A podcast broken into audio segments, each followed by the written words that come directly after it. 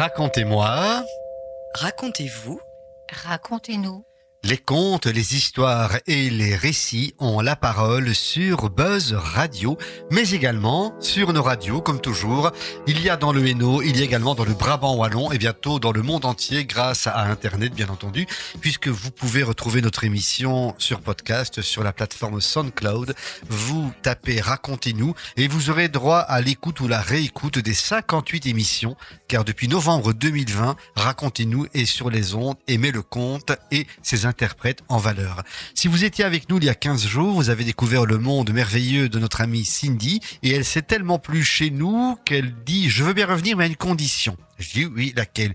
Il paraît que vous avez des bières fantastiques chez vous. Je dis ah oui. Euh, nous, en tout cas à Rochefort où j'habite, j'ai la 10 qui est fantastique, un peu la 8, la 6 pas trop. Et par contre, qu'est-ce que vous avez de bien du côté de Charleroi? Eh ben, nous, nous avons la chimée. Ah, la chimée. Est-ce que tu connais la chimée verte? Je lui dis. Elle me dit Non. Non. Et tu veux la goûter Elle m'a dit Oui. Oui. Alors on s'est dit bah écoute, on va demander à Bernard s'il veut bien offrir son bar exceptionnellement pour nous. Et bien voilà, donc on trinque à cette nouvelle année. Ouais. On est toujours janvier-février. On s'est fait passer Voilà. le bruit du trinquage à la radio ou pas Oui, on va l'entendre. hein, voilà. Voilà. On va l'entendre. Regardez, hop, hop là. Santé. Santé, hein. Ah, une bonne gorgée de chimée. Est-ce que tu as lu le livre de Elle est délicieuse, hein, je tiens à le préciser, Ah parce oui. qu'il paraît qu'elle n'est pas bien connue et qu'elle risque de disparaître. Alors goûtez-la. Profitez-en. Tu connais Philippe Delerme La première gorgée de bière? Oui, je le connais de nom. De nom. Il a écrit un livre justement avec de petites nouvelles comme ça. Et une de ces nouvelles, c'est la première gorgée de bière qui donne le nom à son ouvrage. Mais c'est vrai que cette première gorgée de bière que l'on prend après quelques jours sans avoir bu de la bière, c'est fantastique. Oh oui. La fraîcheur, l'amertume, les bulles, le côté crémeux de la mousse comme ça qui inonde votre bouche, mais de manière très subtile et le goût reste. Enfin, c'est un, un vrai plaisir. Quoi. On devient poète avec la chimée. Et, et rajouterai la petite amertume qui écarte un peu le crâne, je trouve, qui agrandit l'espace. Oui, comme dirait Jules Renard, le bonheur c'est le cœur qui se dilate et bien la bière nous fait dilater de bonheur également. quoi. Oh oui, c'est beau. À consommer modérément. Oui, mais écoute, de toute façon, on ne reprend pas la route tout de suite, il n'y a pas de problème. quoi. Alors Cindy, bienvenue à nouveau donc chez nous pour cette émission Racontez-nous. On t'a déjà présenté un parcours exceptionnel dans l'univers du conte. Tu as commencé à compter vers 14-15 ans, en tout cas, non, pas 14-15 Non, non, ans, non, 21, entre 20... j'exagère, oui. Oui, oui. Non, 14-15 ans, tu étais amoureuse de Jean-Jacques Goldman, je me rappelle. Voilà. Voilà. Non, et même, c'est vrai que j'en ai pas parlé la fois passée, mais euh, ado, euh, je pouvais pas être conteuse. Ado, je détestais le monde. Ah. Pour moi, le monde était obscur et noir. J'aimais pas les gens, j'aimais pas les humains, je voulais les détruire. Carrément. Et c'est le conte qui m'a fait basculer de l'autre côté, justement. Voilà. Et en comptant, tu es devenu une étoile. Maintenant, c'est toi qui éclaires le monde. Oh, je ne sais pas si c'est vrai, mais c'est beau. C'est une façon de dire les choses. De toute façon, c'est dans l'obscurité qu'on voit bien la lumière aussi. Hein. Oui. Donc, euh, alors parce que l'obscurité, on la connaît un petit peu. Ce début d'année est un peu compliqué au niveau climat et on s'était dit que on va mettre un peu de soleil dans nos cœurs avec une chanson d'Antoine Armedan, Danser sous la pluie.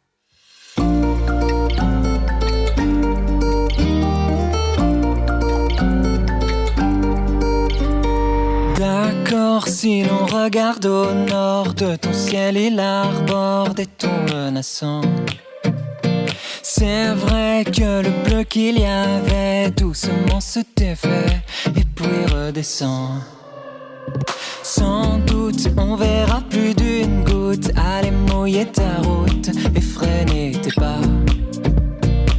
Peut-être on verra le vent naître juste sous tes fenêtres. Et si c'est le cas,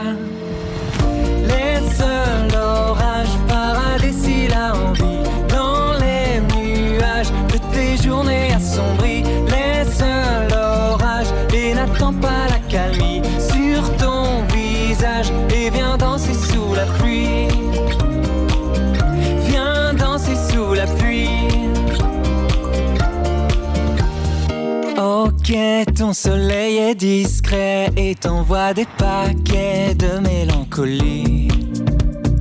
Alors, malgré le cri du nord, il te reste un trésor, danser sous la pluie.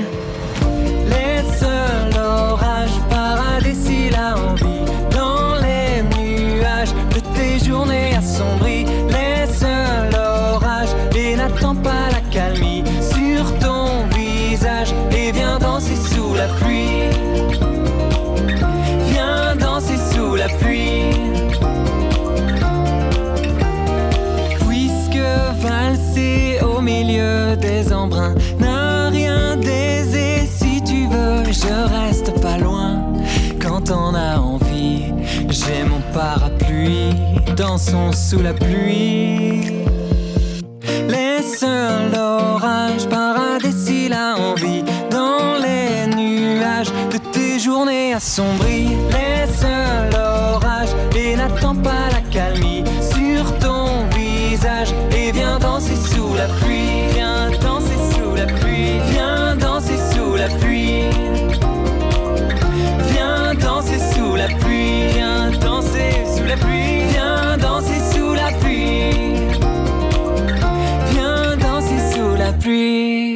Bien donc, Antoine Armedan, que tu ne connaissais pas, Cindy Non.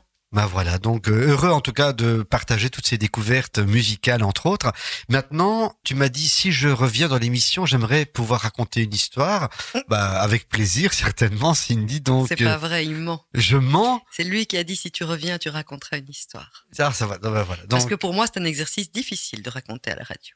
Mais tu as un public devant toi, hein, un public qui est tout acquis en plus, Ouais. quoi. Donc bien, c'est quand tu veux. D'accord. Alors, euh, on parlait il y a 15 jours justement du monde extérieur et du monde intérieur. Et là, dans ton introduction, tu as reparlé euh, voilà, du climat euh, de ce début d'année et tout ça. Et pour moi, je pense que c'est vraiment vital que les contes restent en moi et que cet univers du conte existe encore. Et c'est pour ça que c'est cette histoire-là qui vient se poser maintenant. C'est une histoire qui parle de ça. Alors, s'il y a des conteurs qui écoutent l'émission, ils la connaissent tous. Voilà. Mais peut-être que le grand public, euh, peut-être pas. Donc, voilà. C'est l'histoire d'un homme qui arrive dans un village et il y a une place là avec quelques pavés, un banc, un grand arbre au-dessus du banc. Il s'installe à l'ombre du grand arbre. Et là, il se met à raconter des contes. Et un enfant tire la main de sa mère pour s'approcher, pour écouter. Puis d'autres. Les jours passent. Tous les jours, il vient là sur son banc, il raconte des histoires. Et il y a de plus en plus d'enfants qui viennent l'écouter. Et puis des parents qui viennent tirés par leurs enfants et puis aussi par curiosité. La foule s'agrandit, il y a un monde de ouf qui vient écouter cet homme en train de raconter des histoires tous les jours. Et les saisons passent, et les gens se lassent. Même ceux qui se penchaient aux fenêtres, ben maintenant ils ferment les volets. En fait, on en a marre d'entendre ce vieux fou sur la place du village. Et plus personne ne vient. Parfois un chien qui se grattait plus en l'écoutant parfois un oiseau perché sur l'arbre, mais c'est tout. Et ben il continue. Été, hiver, il raconte des histoires et le temps passe. Et sa barbe blanchit, et ses yeux disparaissent un petit peu sous les plis de ses rides, mais ses yeux sont toujours brillants et il raconte encore. Et ce jour-là, un gamin, intrigué, vient s'asseoir à côté du vieux sur le banc. Il écoute une histoire, et puis à la fin de l'histoire, le gamin, il tire sur la manche du vieux, il lui dit Dis, tu sais que tout le monde dit que t'es fou? Le vieux se gratte la barbe et sourit. Il ne dit rien. Et le gamin, il insiste, il te fait Oui, mais enfin, si tu le sais que t'es fou, pourquoi tu continues? Pourquoi tu fais ça? Il se gratte la barbe, le vieux, il sourit. Puis, il plante ses yeux bleus dans les yeux du gamin et lui dit En fait, c'est une vieille histoire, mon petit. Quand je suis arrivé ici la première fois, c'était il y a vraiment très longtemps. Et c'est parce que j'avais cru comprendre le secret du monde. J'avais cru que, que justement le secret du bonheur se cachait dans les contes et que si je racontais des contes aux gens, je pourrais changer l'humanité et ainsi je changerais le monde. Voilà pourquoi je suis venu ici raconter des histoires. Ah bon, dit le gamin. Il dit, mais t'as réussi alors? T'as changé le monde? Non. Alors pourquoi tu continues? Bah, tu vois, petit, aujourd'hui, je continue à raconter des contes pour que le monde ne me change pas. Un an, je passe. Hmm. Mais c'est vrai. Merci en tout cas pour cette belle histoire, très symbolique également. Mais est-ce que le conte change le monde? Peut changer le monde? Bah, justement, je crois pas. Non? je pense que, en tout cas, moi, il m'a permis de changer mon monde. Il m'a permis de voir la lumière, de voir l'amour. On parlait de l'arbre, l'arbre d'amour il y a, c'était il y a 15 deux jours. semaines, je pense. ouais, Voilà, ouais. oui. Donc, il a changé mon monde intérieur, oui, mais il permet pas de changer le monde de ceux à qui on raconte. En fait, personne ne peut faire changer personne. Donc, personne ne peut changer le monde. C'est dans ce sens-là. Mais à partir du moment où le conte a changé mon propre monde et que je préserve mon propre monde, j'ai l'espoir et j'ai la foi, sinon je ne serais plus sur Terre, que peut-être un autre monde, à mon contact ou au contact des contes, pourra lui aussi se changer. Et si plein de mondes se transforment, alors le monde changera. Une partie du monde en tout cas peut changer, tout à fait. Voilà. Et en écoutant ton histoire, j'avais cette idée de Rumi. C'est un sage soufi. Il disait avant, quand j'étais jeune, je voulais changer le monde. Maintenant que je suis sage, je me change moi-même. Ouais, c'est ça. oui, Rumi. Oui. Rumi est très intéressant. hein. Et Oui. cette idée d'étoiles et de ciel dont je parlais, c'est quand vous avez l'obscurité autour de vous, vous vous étonnez, mais peut-être recherchez que c'est peut-être vous qui êtes la lumière. Donc ça, c'est les algorithmes de Facebook qui font que quand on cherche sur un sujet, il y a d'autres sujets qui reviennent nourrir ce que vous venez juste de lire. Mais en tout cas, quand c'est positif comme ça, ça vaut la peine, en tout cas, à partager. Bien, je vais te faire écouter une petite musique. On va débattre sur la musique euh, quelques instants. Et je crois que vous allez être surpris de cette musique. Je crois, euh, en tout cas, quand je vais vous dire d'où elle vient, surtout. Voilà, mon cher Bernard, si tu veux lancer le morceau suivant. Et après, on en parle.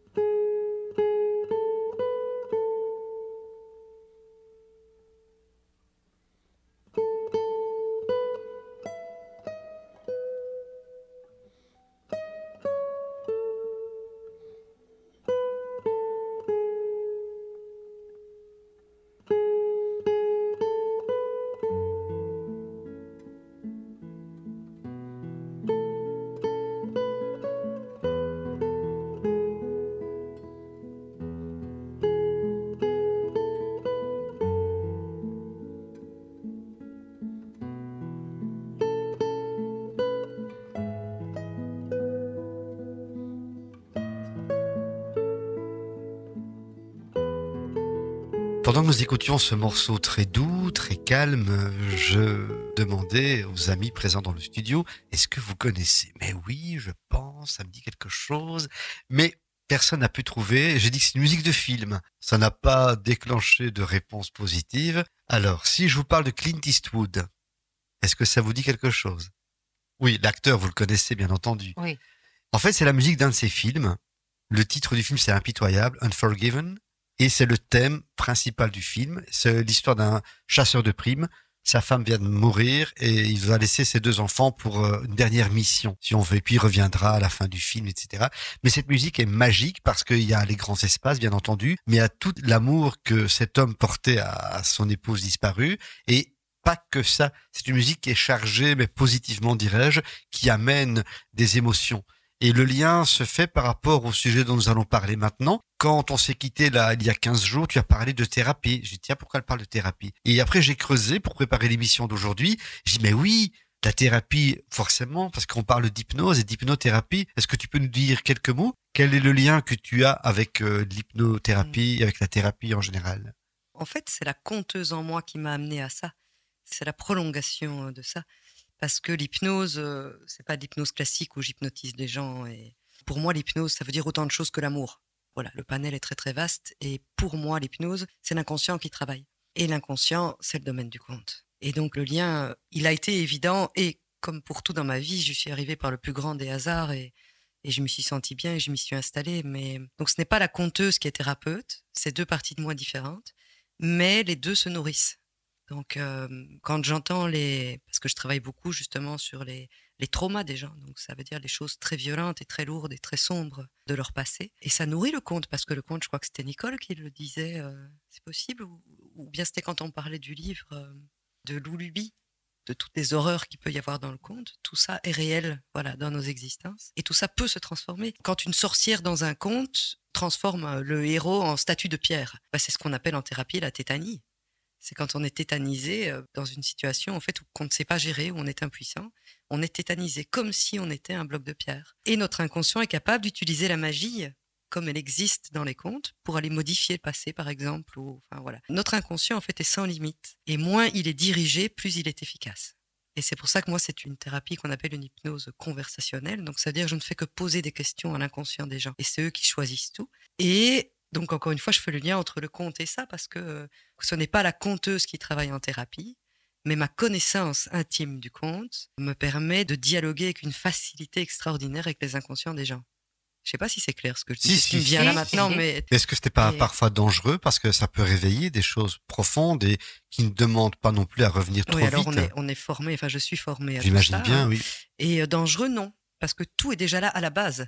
Et notre inconscient protège tout ça. Donc tous nos traumas sont là et ils sont protégés sous des couches très très épaisses, parfois complètement hermétiques, parfois même amnésiées. Et c'est vrai que du coup, quand on demande à l'inconscient s'il est d'accord d'aller vers un endroit, eh ben, il y a des choses qui peuvent ressortir. Mais puisqu'il n'est pas dirigé, puisque Ce n'est pas, moi, traumatisant. voilà, ce n'est pas moi qui lui dis va ouvrir ça.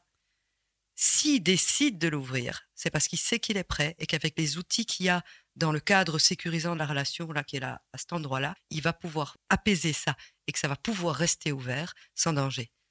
Et ça c'est merveilleux. Ah, c'est impressionnant, ça, quand même. hein. C'est un peu Ouais. comme dans un conte, tu sais, si euh, le héros, je sais pas, hein, je- c'est une image qui me vient là, le héros veut descendre dans une caverne pour une raison ou une autre, mais il a super peur parce qu'il fait noir. euh, bah, il va peut-être rencontrer une vieille euh, sur le bord d'un chemin qui va lui donner une torche magique, qui va lui permettre de descendre dedans. Ou, enfin voilà.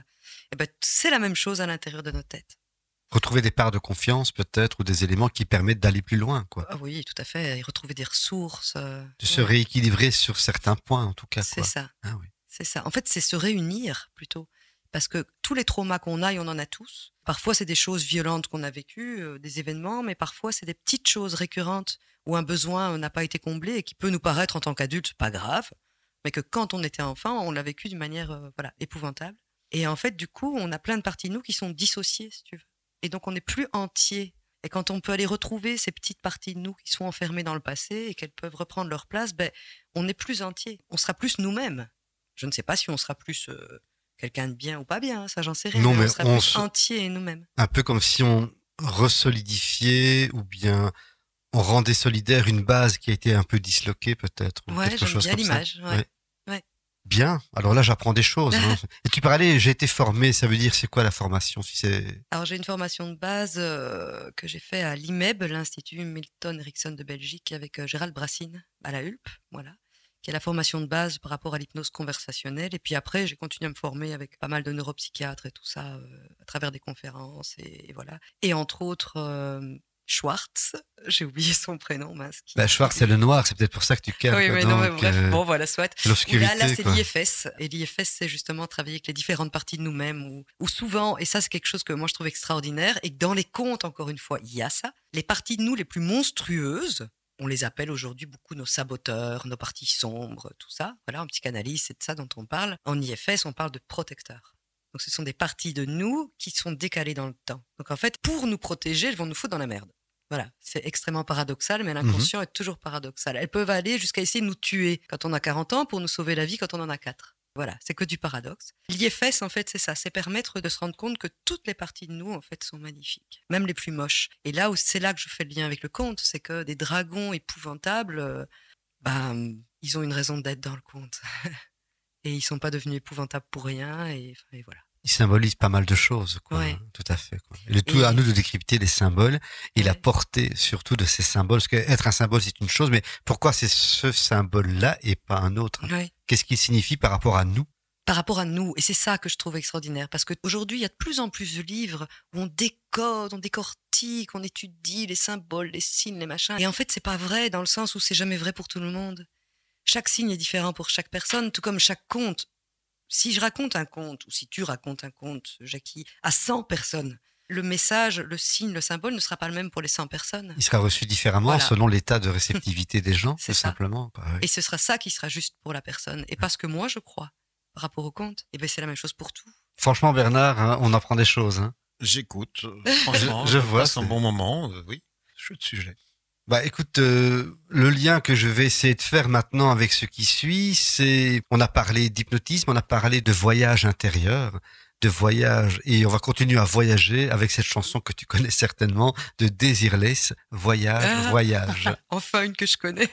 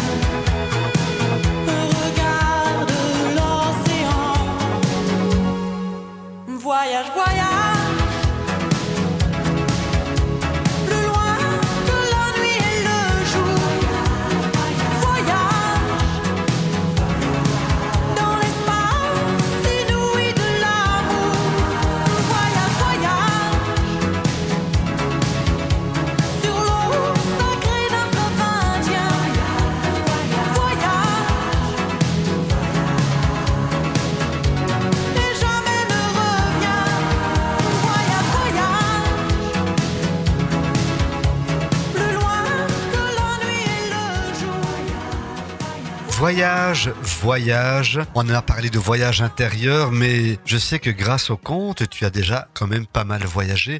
Quels sont les différents pays hors la Belgique où tu as été compté, où tu as apporté cette belle parole du conte? Alors, euh, beaucoup en France, évidemment, hein, puisque c'est. Même s'ils se moquent des Belges tout le temps, en fait, ils aiment bien les Belges. Bah tiens, Voilà. on les inspire, on leur donne des idées. Mais oui, puis je crois qu'ils aiment bien notre légèreté, notre humour et bon, bref. Donc en France, oui, un peu partout, euh, beaucoup, voilà, presque autant qu'en Belgique en fait. Et puis après, j'ai eu l'occasion de faire des beaux voyages euh, en Martinique, par exemple. Et ça, c'est marrant parce qu'il y a comme ça des périodes. Je veux dire, maintenant, ça fait plus de 20 ans que je compte. Bah, Il y a des périodes où mon fantasme, c'est d'être caissière dans un supermarché. Hein. Ah bon? Ah ouais. Il y a eu des périodes dans mon parcours où en fait, être artiste, j'en peux plus. Parce que c'est trop insécurisant, c'est trop instable. incertain. hein, oui. Puis ça demande trop d'efforts tout le temps. Quand on est artiste, on travaille pas 8 heures par jour, quoi. En fait, on est artiste du réveil au coucher, parfois même pendant la nuit. Enfin, et voilà, il y a un moment, c'est, il y a des périodes où, bref, voilà. Et là, c'était une des périodes où j'avais envie de lâcher, où j'en pouvais plus. Et j'étais en train de prendre ma décision, mon téléphone sonne, et c'est Valère Aiguille qui me dit, euh, Cindy, est-ce que tu serais disponible pour venir en Martinique euh, Quoi? Quoi? Ok, je laisse pas tomber. voilà. Et ça, c'est des cadeaux qui viennent, euh, qui viennent, voilà. Bref. Là, cette année, j'étais en Guyane. euh, où est-ce que j'ai été encore Je sais plus. euh, au Burkina Faso. Au Québec, t'as déjà été? Non, jamais. Jamais? Et ça, c'est un rêve. Ouais. C'est un rêve. euh, depuis le début où je suis conteuse, je rêve d'aller compter au Québec. Et je suppose qu'un jour, on me le proposera ou pas. Voilà. Donc tu es allé en Guyane, en Martinique, euh, c'est pas les mêmes coins. Le niveau géographie, je suis un petit peu nul à ce niveau-là. Je suis aussi nulle que toi. D'accord, ok. J'ai cette invitation qui est toujours là pour le Brésil aussi. Et ça, c'était vraiment extraordinaire pour moi. Le Brésil, mais c'est arrivé euh, juste euh, avant la fermeture des frontières, avant le Covid. Ah, Donc c'était ouais. reporté un an, puis un an. Et en fait, depuis, c'est encore reporté parce qu'ils sont pas encore sortis euh, la tête du gouffre ah oui. par rapport aux enveloppes culturelles et tout ça. C'est encore un peu la cata D'accord. là-bas. Voilà. Donc pour le moment. euh, Et quelles histoires oui. tu racontes en Martinique, en Guyane Toujours ton répertoire ou bien tu parfois tu Non. adaptes des choses Moi, ou j'adapte rien, je raconte les mêmes. tu racontes les mêmes D'accord. Et c'est reçu comment? Bah, écoute, jusqu'à présent, bien. Mes histoires sont nourries de mes environnements, de mes forêts, de mes villages, de machin. Mais en fait, euh, le conte, c'est un peu comme une poupée. C'était un peu con comme métaphore, mais c'est un peu comme une poupée. Quelle que soit la robe que tu lui mets, la poupée, elle est toujours là. Et euh, quel que soit le costume, bah voilà, en Guyane, c'est pas les mêmes costumes, mais l'essence du conte, il reste le même. Et je crois qu'il y a ça de toute façon. Où que j'aille, le conte, il est universel. On retrouve les mêmes partout dans le monde. Il y a que les robes qui changent. Bah, euh, c'est chouette, ça fait voyager. D'accord, très bien. On va maintenant revenir euh, bah, en Belgique, dans notre environnement. On va d'abord écouter une chanson du groupe Trio. Tu connais le groupe Oui. Trio? Et j'ai choisi Balade en forêt. Pas si tu connais non. Eh bien, allons-y.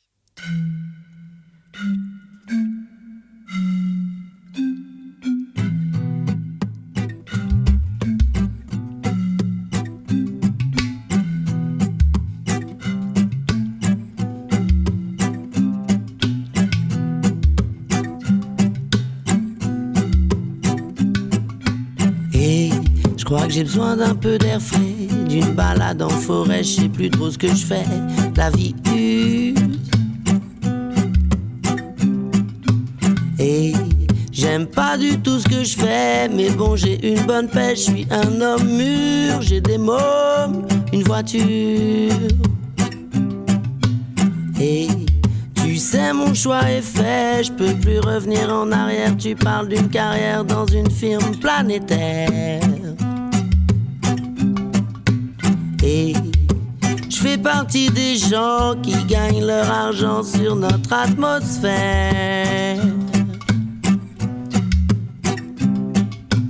Et je fais partie des gens qui gagnent leur argent sur l'asthme de leurs enfants. Hey, je crois que j'ai besoin d'un peu d'air frais, d'une balade en forêt, je sais plus trop ce que je fais. La vie use. J'aime pas du tout ce que je fais, mais bon, j'ai une bonne pêche, je suis un homme mûr, j'ai des mômes, une voiture. Et après tout, j'ai choisi, ainsi va la vie et le monde vieillit. Et dans trois ans, c'est la retraite, je sauverai pas la planète, je vais pas me prendre la tête, non, pas me prendre la tête, non, non. Je fais partie des gens qui vous laissent un futur avec emmerdement et tonne bordure. Moi, je fais partie des gens qui vous laissent un futur bourré d'armement au minimum d'air pur.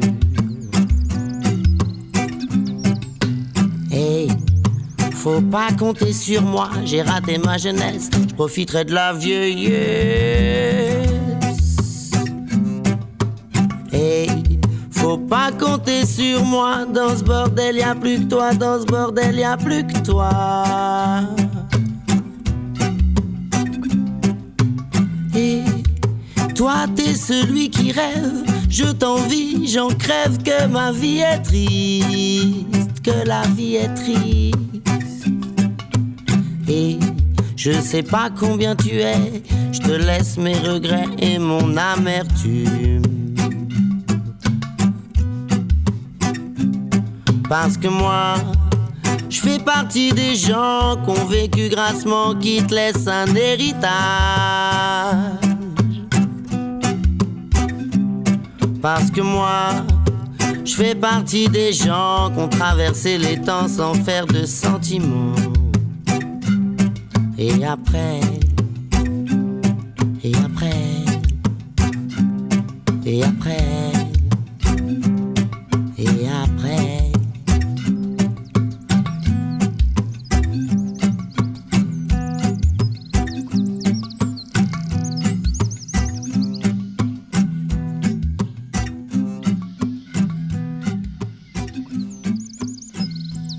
Donc trio, balade en forêt.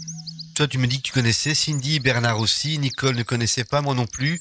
Mais par contre, quand j'ai écouté cette chanson, j'aimais bien l'histoire. Donc, je crois que j'ai besoin d'un peu d'air frais, d'une balade en forêt. Je sais plus trop ce que je fais. La vie use. J'aime pas du tout ce que je fais, mais bon, j'ai une bonne paix, je suis un homme mûr et cette histoire de personne qui est prise par la vie, mais mal prise parce que cette vie qu'il mène ne lui plaît plus et il nous parle de la forêt, il nous parle de plein de choses, de ce contact avec la nature. Je me suis dit, mais c'est très intéressant parce qu'en allant sur le site de Cindy, qui est toujours très bien fait, ça je le dis, j'ai déjà dit il y a 15 jours, je le redis encore, cette forêt est omniprésente. Et en parlant de forêt, en parlant de la nature, euh, ça me fait penser à un livre que je suis en train de lire pour le moment. C'est l'épopée de la forêt en 100 épisodes. Je sais pas si tu connais, aux éditions Bayard. Et donc c'est un arbre qui parle et qui raconte l'histoire de la forêt, mais de manière à la fois scientifique et magique. Il y a un passage sur les contes, je vais vous le lire et je crois que ça va rejoindre pas mal de choses d'une philosophie qu'on a développée il y a 15 jours et aujourd'hui. C'est étonnant, mais la plupart des contes célèbres se déroulent dans une forêt. Où les parents du petit poussé vont-ils perdre leurs enfants? Dans une forêt. Où Blanche-Neige se cache-t-elle pour échapper à sa méchante belle-mère? Dans une forêt. Où habite la grand-mère du petit chaperon rouge? Dans une forêt. Pourquoi dans une forêt? Pourquoi pas dans une prairie ou à la montagne ou au bord de la mer? Et quand la belle au bois dormant s'endort pour cent ans, son château est envahi par une forêt. Le prince devra trouver son chemin à travers les ronces pour embrasser la belle et la réveiller. La forêt. Toujours la forêt. Pourquoi? Parce qu'en nous masquant la vue, la forêt libère notre imagination. Peut-être aussi parce qu'elle ressemble à notre paysage intérieur. Toute notre vie, nous essayons de choisir les bons sentiers pour nous diriger à travers le labyrinthe de nos pensées, tout en affrontant les peurs, les besoins, les envies qui se cachent dans les recoins de nos esprits. Et, comme si elle voulait nous mettre à l'épreuve, la forêt semble parfois y mettre du sien pour nous effrayer. Es-tu prêt à nous suivre parmi ces créatures les plus étranges? Voilà ce qui se dit. Entre autres, euh, qu'est-ce que t'en penses?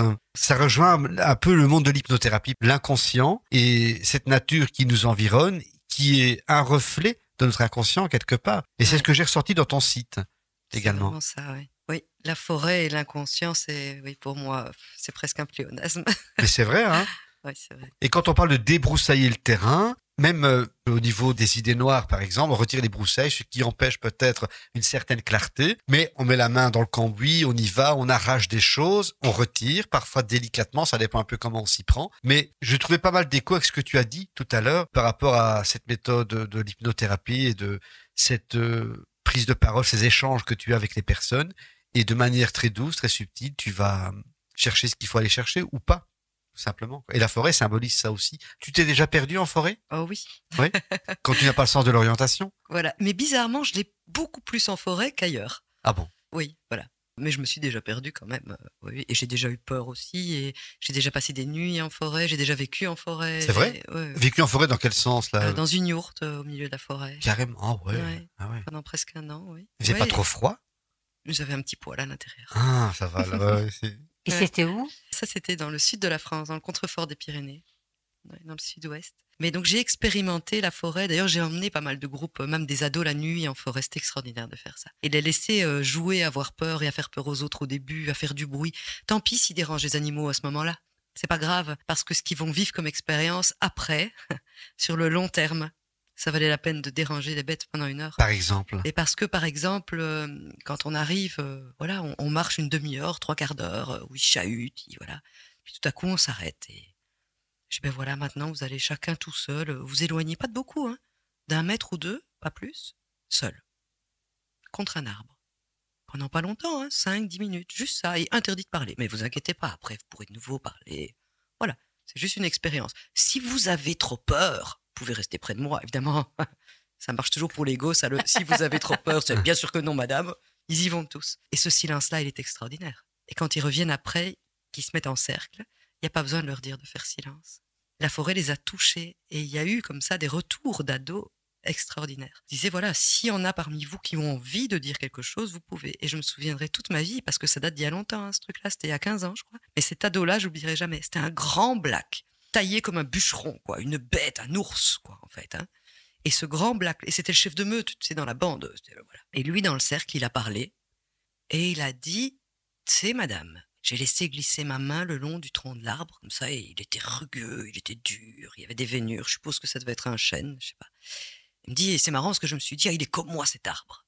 Il est fort, il a des cicatrices, il est, voilà, tu vois, c'est. Et puis après ça, eh ben, ma main, elle a descendu et elle a touché un truc tout lisse et tout doux. Alors, je suppose que c'était de la mousse, mais lui, il le sait pas. Et il dit, ben ça, madame, c'est dingue, parce que je me suis dit que si cet arbre-là, qui était comme moi, il avait ce truc tout doux, je devais l'avoir aussi. Et en fait, je suis encore émue rien que d'en Ouais, parler oui. parce que hum, il y a eu souvent, voilà, des choses comme ça qui se sont passées. Et ça, c'est la magie de la rencontre avec la forêt. Que des gens essayent d'expliquer, mais pff, moi, je trouve que c'est pas intéressant, les explications, quoi. Non, c'est le ressenti la résonance que ça peut apporter, quoi. Hein Ouais. oui. Et tu ne l'as pas revu plus tard, ce Non. jeune?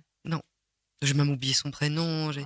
C'était une école qui était venue en classe verte au gîte de Anse-sur-Lesse. euh, voilà. Donc non, je n'ai pas la moindre idée du chemin que ça a pu faire. Mais Ouais, ouais. tu sais, c'est comme... euh, j'ai toujours été un peu nomade, moi. Donc je déménage beaucoup. Et partout où je vais, quand il y a un jardin, bah, je plante des plantes. Bah, je sais pas ce qu'elles deviennent. Bah, voilà. J'espère qu'elles pousseront, que certains en prendront soin, qu'elles vont faire des petits, que je sais pas. Enfin, tu vois. On dit toujours que celui qui croit en l'avenir, c'est celui qui plante des arbres. Mm. C'est tellement vrai, c'est tellement Mhm. juste. Et à propos d'arbres, il y a également ce lien avec un auteur avec qui j'ai beaucoup travaillé, François Noul, et il a écrit des textes en relation avec la nature, et dans un de ses textes, il y a un homme qui est au bord du désespoir, et puis il veut se pendre à la branche d'un arbre, et puis au moment où il va passer la corde au cou, il y a un petit lutin qui arrive et qui lui regarde, mais qu'est-ce que tu fais? Il dit, ben, je suis désespéré, j'en ai marre, écoute, descends, fais comme moi. Et oui, prends cet arbre dans tes bras et fais comme moi. Répète ce que je dis, arbre mon ami, je veux vivre comme toi, les pieds accrochés au sol et la tête noyée dans l'infini. Insuffle-moi un peu de ta force et de ta bonté. Alors, le désespéré fait ça, et à un moment, il prend l'arbre autour de lui, il sent ses vibrations, et il commence à se sentir connecté à cet arbre, un petit peu comme euh, le garçon dont tu parlais, et il se sent connecté avec euh, la Terre d'un côté, et avec le cosmos et l'infini de l'autre simplement. Se retrouver ces connexions, je crois que c'est important. Et la forêt permet, que ce soit la forêt pour nous qui sommes plutôt des terrestres, mais je crois que ça existe également pour le monde aquatique. Tout à fait. Ceux qui plongent, ceux qui vont dans l'eau et qui se retrouvent dans le côté euh, peut-être plus silencieux. Je pense au commandant Cousteau parce qu'on a tous été bénis de ces images-là. Mais ces contacts qu'ils ont avec la nature, de laisser l'eau les entourer, de voir euh, le, le côté beaucoup plus euh, Léger. léger des mouvements et aérien, espacé comme ça. Et plus rien ne pèse. Voilà, plus rien ne pèse, quoi, en apesanteur, là, je cherchais le Et mot dans le exactement. ciel aussi, hein, Oui, là, oui. c'est en- en Voilà. tant que- quand on fait du para, enfin voilà, ou d'autres sports euh, aériens, c'est la même chose aussi. En fait, c'est dès qu'on est en contact avec le vivant. Voilà, En fait, c'est ça. Ben, c'est ça le point commun, tout à fait. Ouais. Qu'il soit air, terre, mer, il y a que le feu. Là, c'est plus compliqué. Mais être en contact avec le feu, c'est un autre élément. Moi, je me rappelle, j'étais chez les scouts euh, et le moment que je préférais, c'était, il y en avait deux. Aller chercher le bois hein, et jouer avec la hache. Hein. Quand on est gamin, hein, on, on se sent vivre euh, et on a de la puissance, on cache du bois. Puis on revient, puis après on prépare à manger et puis c'est la veillée autour du feu et on voit ce bois qui crépite, on voit ces flammes, ces flamèches. Le moment magique que l'on vit à Chigny régulièrement, hein, le, chaque samedi soir, les contes autour du feu. Moi, je vais plus pour voir le feu crépiter qu'écouter les histoires. Quoi. Et l'odeur du feu. Et l'odeur du feu, quoi. Donc ce, Ah. ce bois, ces bûches qui crépitent, cette odeur de brûlé, mais un brûlé positif quelque part. Et sur plus, on a un verre de chimie en main. C'est- C'est le paradis, quoi. Et puis si t'en bois 10, tu peux carrément marcher sur les braises. Ah, alors là, ça, on peut. Ah, tu me donnes le lien. Vraiment fantastique parce que lorsqu'on parle de braise, on parle de cendre. Et lorsqu'on parle de cendre, on parle d'un oiseau qui renaît de ses cendres. Et c'est une image que j'ai vue sur ton site également. Est-ce que c'est un phénix ou un griffon? Un phénix. Un Enfin, phénix. dans ma tête, c'est un phénix. Un phénix? Avant d'en parler, on va écouter une chanson d'un groupe que je ne connaissais pas du tout, qui s'appelle Mélismel Phoenix. On l'écoute.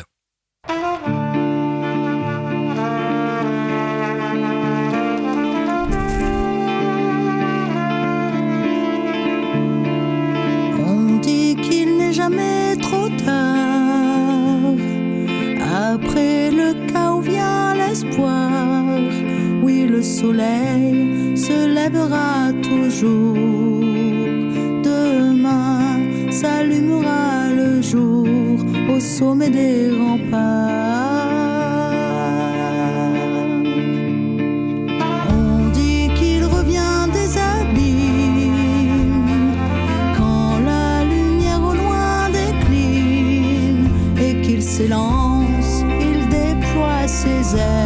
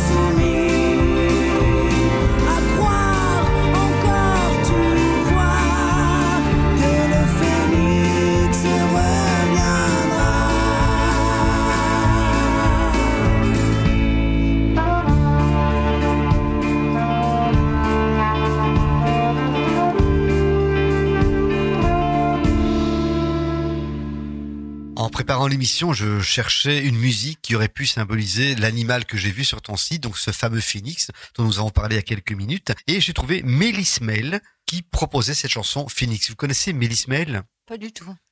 Oui. Toi, oui. tu connais, je crois, hein Elle avait fait d'ailleurs une reprise de Aux armes, euh, mais une version un peu. Ah, attends, bah, j'irai l'écouter, tiens. Après, c'est facile, Bernard, il connaît tout. hein. Mais bon, mais en tant qu'homme de radio, je crois que et moi je m'inspire souvent quand j'écoute souvent la radio de ce qui te passe. C'est comme ça que j'ai découvert Antoine Armédan qu'on a écouté en début d'émission par exemple. Et il y a toujours de belles découvertes que j'aime bien. Donc Mélis Mel, c'est une chanteuse qui s'appelle Mélanie Coulet. Donc cette sorte de mot valise qu'elle a fait entre Mélis, entre le mélisme également. C'est quoi le mélisme? Vous connaissez pas? C'est une figure mélodique de plusieurs notes qui portent sur une syllabe. Donc on fait ah ah ah ah, ah, ah ben voilà, une seule syllabe et plusieurs notes. Ça s'oppose au style syllabique où là, chaque syllabe est sur une note. Hmm. Voilà. Et donc, c'est une mélodie conjointe avec de notes voisines. Enfin, ça bouge, c'est intéressant. Et cette chanteuse, je trouve qu'elle a un univers euh, bien, quoi, très fort. Elle est née le 17 février 1980 à Valence, en France. Et voilà. Donc, n'hésitez pas à aller découvrir Mélanie Coulet, Mélis Mel, exactement. Et donc, cette chanson, Le Phoenix. Alors, pourquoi Le Phoenix sur ton site? Écoute, je réfléchis jamais avant de faire quelque chose, moi. Donc, euh, c'est une image qui m'est venue que j'aime beaucoup. J'aime beaucoup l'idée de renaître de ses cendres, euh, de disparaître, justement. C'est toujours le même thème depuis le début de l'émission. L'obscurité qui devient la lumière. En fait, c'est l'alchimie. Enfin, voilà, c'est quelque chose qui fait partie de toute mon existence, euh, cette danse entre l'obscurité et la lumière. Donc, le phénix, pour moi, c'est ça. Mais en plus, maintenant que tu viens de me poser la question, je fais un lien supplémentaire. Ce que tu as dit euh, avec les cendres. Ben oui, évidemment, il renaît de ses cendres. Mais alors, euh, Cindy, c'est le diminutif de Cendrillon, en fait. C'est Cinderella. Ah, D'accord. Parce que, euh, voilà. Et Y a donc, en pas fait, de dis, hasard. En plus, il y a ça. ah voilà. Donc voilà, c'est peut-être juste pour ça. Ben, pourquoi pas en plus. C'est vrai Ouais, ouais. Eh bien, je crois, mesdames, mesdemoiselles, messieurs, nous avons fait un joli voyage. On va maintenant aborder l'agenda. Donc, nous avons la Saint-Valentin à Charleroi. Donc là, ce sera le 14 février. Nous aurons d'Arbre et de Lune le 30 à Cheftogne. Arbre des Plaisirs le 11 au château de Gouvy et le 16 au château de Raillé. Et également le 3 mars à Sarisbar ou Saribar? Sari... Sarisbar. Sarisbar Où est-ce que c'est, Sarisbar? C'est dans le Brabant wallon. Ah, tu sais où c'est quand même. Oui, parce que ma grand-mère est originaire, ou mon arrière-grand-mère, je ne sais plus, maternelle, est originaire de là. J'ai Voilà. toujours rêvé d'aller compter dans ce petit village. Et voilà, c'est Jules de Travers qui, Très bien. qui m'invite là-bas. Et alors, c'est une primeur, mesdames, mesdemoiselles, messieurs. Nous aurons le plaisir, en tout cas la Maison du Conte de Charleroi, aura le plaisir d'accueillir euh, Cindy au Festival de Conte et Menterie du 25 mai, avec notamment un spectacle, une création. Elle va partager la scène avec deux conteurs québécois. Ils vont bientôt se contacter et mettre en place euh, ce spectacle. Et on retrouvera peut-être Cindy le soir dans autre chose, mais ça, je vous en dis pas plus. Le mystère est encore très, très entier. Voilà, mesdames, mesdemoiselles, messieurs, nous vous remercions en tout cas pour ce beau voyage, pour votre compagnie. Et nous terminons avec euh, le thème complet. Nous avons découvert le thème de Unforgiven, impitoyable. Maintenant, vous avez la musique complète avec euh, la partie symphonique. C'est une musique euh, qui illustre un film donc de Clint Eastwood, Unforgiven, et on se retrouve au mois de février. À bientôt. Au revoir. Au revoir. Merci. Au revoir.